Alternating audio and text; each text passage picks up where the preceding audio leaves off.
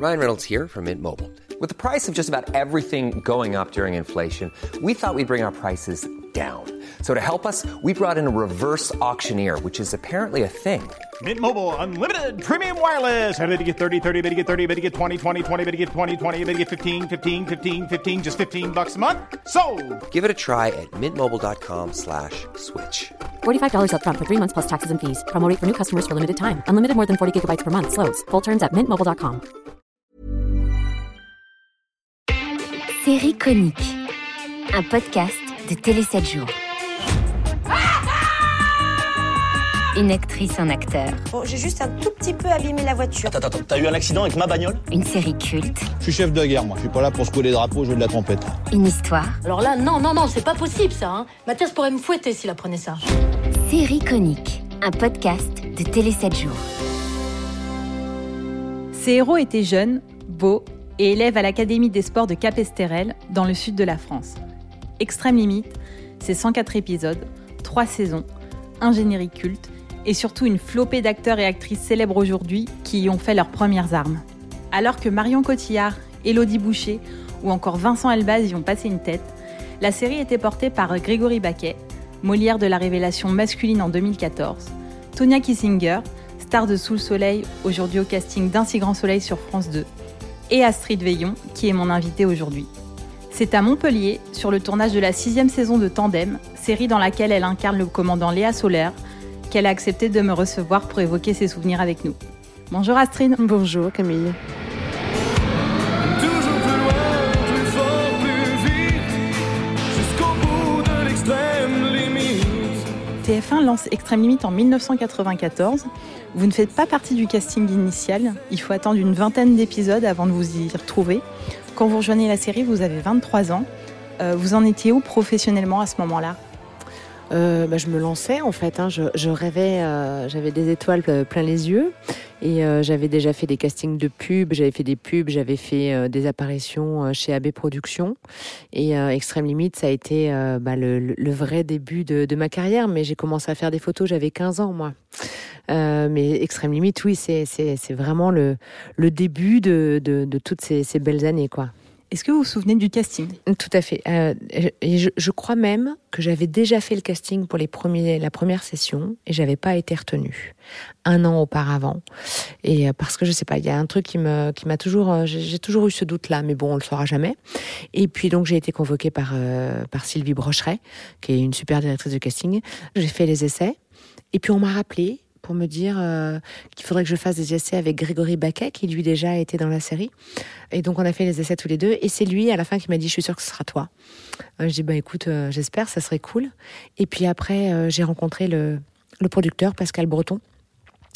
Euh, qui m'a posé plein de, questions sur ma vie, etc. Et c'était marrant parce que au fil des épisodes de- d'Extrême Limite, je retrouvais ma vie. Paloma vivait les choses que Astrid avait vécues. C'était un peu un peu drôle. Et puis euh, voilà, on m'a dit euh, vous aurez la réponse dans trois jours parce que si c'est vous qui, avez le rôle, il va falloir partir dans dix jours. J'ai ah bon, d'accord, ok, super. Et c'était, j'attendais la réponse donc un vendredi. Et à l'époque, il n'y avait pas les portables. Et donc, euh, j'étais euh, prostrée à côté de mon téléphone, euh, attendant qu'il sonne. Et il n'a pas sonné de la journée. Donc, dans ma tête, je m'étais dit que c'était, voilà, que j'avais encore raté. Et en fait, il a sonné très tard. Pascal Breton, le, producteur, n'avait pas eu le temps de m'appeler du bureau. Donc, il m'avait appelé de l'aéroport où il prenait un avion pour me dire que c'était moi qui avais le rôle. Voilà, donc oui, oui, je m'en rappelle vraiment très très bien. C'était et j'étais allée fêter ça au bain douche le soir même. Et le premier jour de tournage, pareil, est-ce que vous avez un souvenir? Est-ce que vous vous en souvenez? Alors ça, euh, c'est pas le premier jour de, tournage, mais je sais pas ce qui m'a pris. Comme euh, je savais que Paloma allait être un peu un garçon manqué, etc., je me suis coupé les cheveux euh, sans demander rien à personne. Et donc je suis arrivée sur le plateau avec une coupe en brosse. Et là, tout le monde m'a regardé et Pascal Breton m'a dit Qu'est-ce que tu as fait? Je, euh, bah, euh, bah, je, sais pas, un garçon manqué, je me suis dit que les cheveux courts, ce serait mieux. Mais il- là, il m'a, il m'a dit, mais il faut jamais faire ça, en fait. Je t'ai fait, je t'ai choisi avec tes cheveux au carré, donc euh, non. Et j'ai dit, mais d'accord, et ça veut dire quoi que j'ai plus le rôle? Enfin, j'avais, j'étais vraiment en panique. Et j'ai quand même eu le rôle de Paloma. Mais voilà, ça a été la, une arrivée un peu particulière. Alors, je vais vous montrer un petit extrait. dont Vous incarniez donc Paloma. Et Paloma, c'était ça.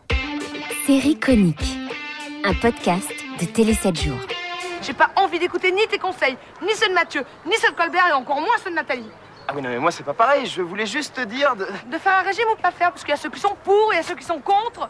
Mais de quoi tu parles? J'en ai marre qu'on me dise ce que je dois faire. Foutez-moi la paix T'énerve pas Vous croyez toujours les plus beaux, les plus intelligents, à donner des leçons à tout le monde.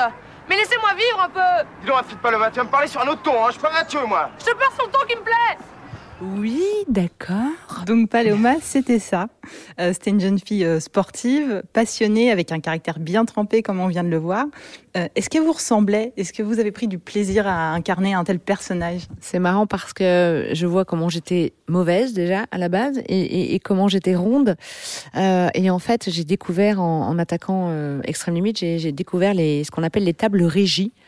Et euh, sur les, les plateaux, on attend beaucoup entre euh, deux séquences et deux prises. Et j'ai commencé à manger régulièrement. Et, et je vois que ça m'allait bien. C'est-à-dire que j'ai eu carrément des, des fax, parce qu'à l'époque, c'était des fax qui demandaient à ce qu'il fallait que j'arrête de manger parce que j'avais vraiment grossi. Et là, justement, j'ai l'impression qu'on parle euh, de, de, de mon poids.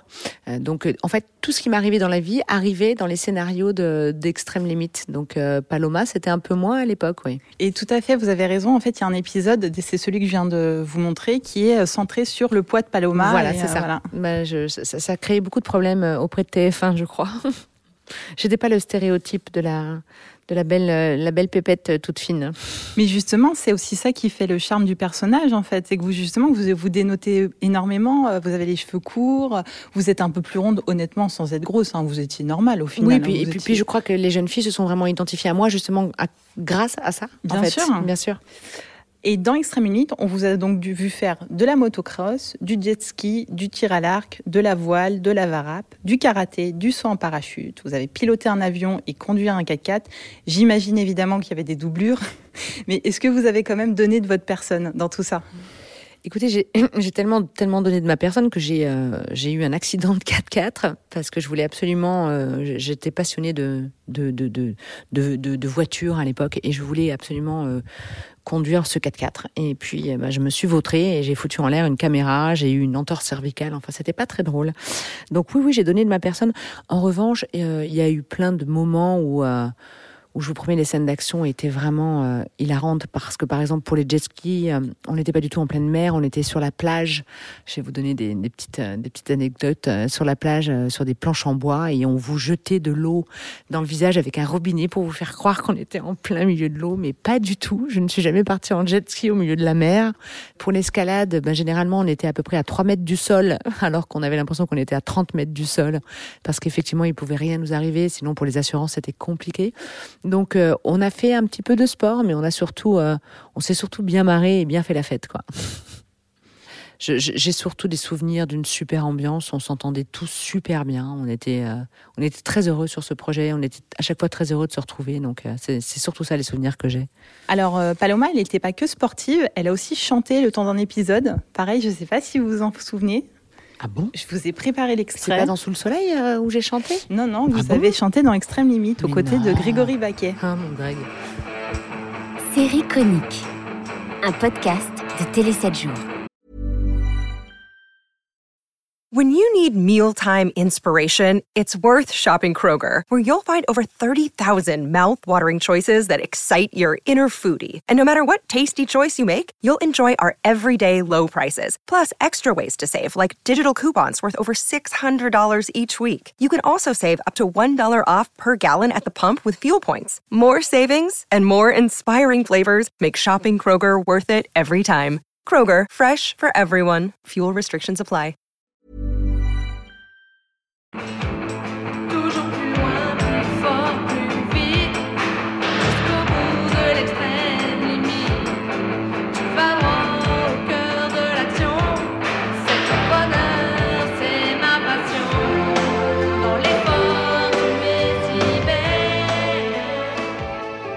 D'accord. Mais écoutez, j'avais oublié ce, ce passage-là. Donc, vous n'avez aucun souvenir de ça? Je n'ai aucun souvenir de ça. Non, je, je me souviens que j'étais chanteuse dans Sous le Soleil, mais euh, je comprends pourquoi j'ai pas fait carrière dans la chanson en même temps. Vous voyez, hein, c'était pas, voilà, c'était pas évident. Hein.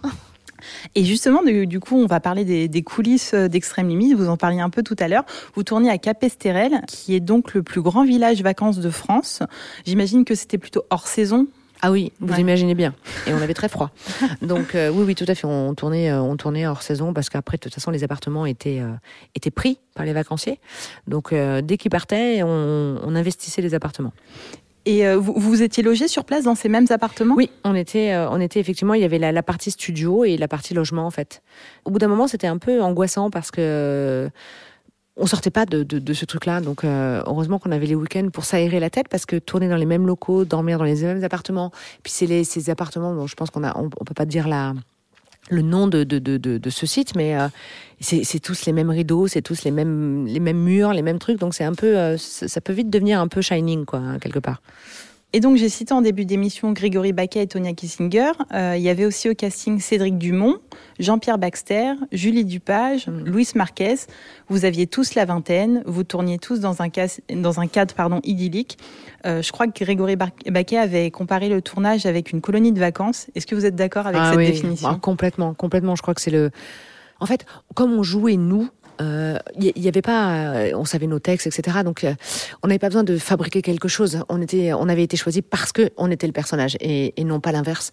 Donc, à partir de là, ça demandait pas euh, un travail que qu'on peut parfois rencontrer sur des tournages, etc. Donc, euh, c'était vraiment, ouais, c'était vraiment la bringue. C'était, euh, ouais, on partait en Espagne, on, on a fait des, du, du saut euh, en parachute alors qu'on n'avait pas le droit. On était vraiment des gamins, quoi. hein. et, et, euh, et voilà, on abordait la vie euh, et les tournages euh, euh, comme ça. En même temps, on sauve pas des vies, donc euh, on s'amusait euh, tout le temps, en fait. Et c'était vraiment euh, extrêmement plaisant, quoi. Oui. Vous, vous avez des nouvelles? Enfin, vous, vous revoyez certains d'entre eux encore aujourd'hui? J'ai, euh, je revois Greg de temps en temps. Euh, il avait euh, une association contre la sclérose en plaques. Il m'avait demandé de chanter avec lui et j'étais partie avec lui. Encore la chanson, décidément. Il y a peut-être un truc à faire là-dedans. Faut creuser. Voilà. Et donc j'ai revu Greg de temps en temps. Je revois Tonia de temps en temps. Mais non, j'ai j'ai pas revu Julie. Je sais que Luis Marquez est parti, je crois, vivre en Afrique. Il me semble, oui. Il me semble, parce qu'il a toujours été très investi dans Baxter, je sais pas ce qu'il est devenu. Et Julie était canadienne. Je crois qu'elle est repartie au Canada, me semble-t-il. Voilà. Et Cédric Dumont est Et spécialisé c'est dans vrai le qu'il est double doublage. voix, voilà exactement. Puis c'était le grand pote de, de Greg, donc on a fait des courts métrages et tout ensemble. Ouais. Mais après, on, on s'est un, peu perdu de vue. Mais j'ai, et il y a Sylvie Leuillet aussi, Patrick Oui. Rénal, nos profs qui étaient là. Il y a euh, Arsène Géroyan. Euh, donc euh, on se revoit plus, mais euh, je suis sûre que si on se revoyait, on serait, euh, ce serait comme si on s'était jamais quitté, quoi. Et euh, est-ce qu'il y a eu des petites amourettes hors caméra, sans me citer de nom évidemment où je m'en fous, alors peut-être que Greg le vivrait mal, mais moi j'étais très amoureuse de Grégory Baquet. C'est pas vrai. Euh, si, si, si, si. Alors, euh, c'était juste pendant les tournages, hein, euh, mais, mais on était, ouais, voilà, on- je crois qu'on avait du mal à faire la part des choses entre Paloma et, et Mathieu. Et puis après, une fois qu'on repartait, c'était chacun faisait sa vie, mais on avait 20 balais, c'était, c'était un peu notre, notre petit secret à nous, ouais. Puis Greg, c'est un, c'est un super monsieur, quoi. C'est un, C'est quelqu'un qui j'ai, beaucoup d'admiration pour lui. Il a énormément de talent, autant dans l'écriture que dans le jeu, que dans la mise en scène, que dans le chant. C'est un, artiste complet, Greg. Et il a toujours été comme ça, et avec euh, beaucoup d'humilité et, euh, et beaucoup d'intelligence et beaucoup de générosité. Donc, euh, ça fait partie des gens qui sont chers à mon cœur, quoi, vraiment. Et la série s'est achevée en 1996, donc il y a 25 ans. Est-ce qu'on vous parle encore d'extrême limite aujourd'hui euh Ah, toujours. Ah ouais? Mais alors, toujours.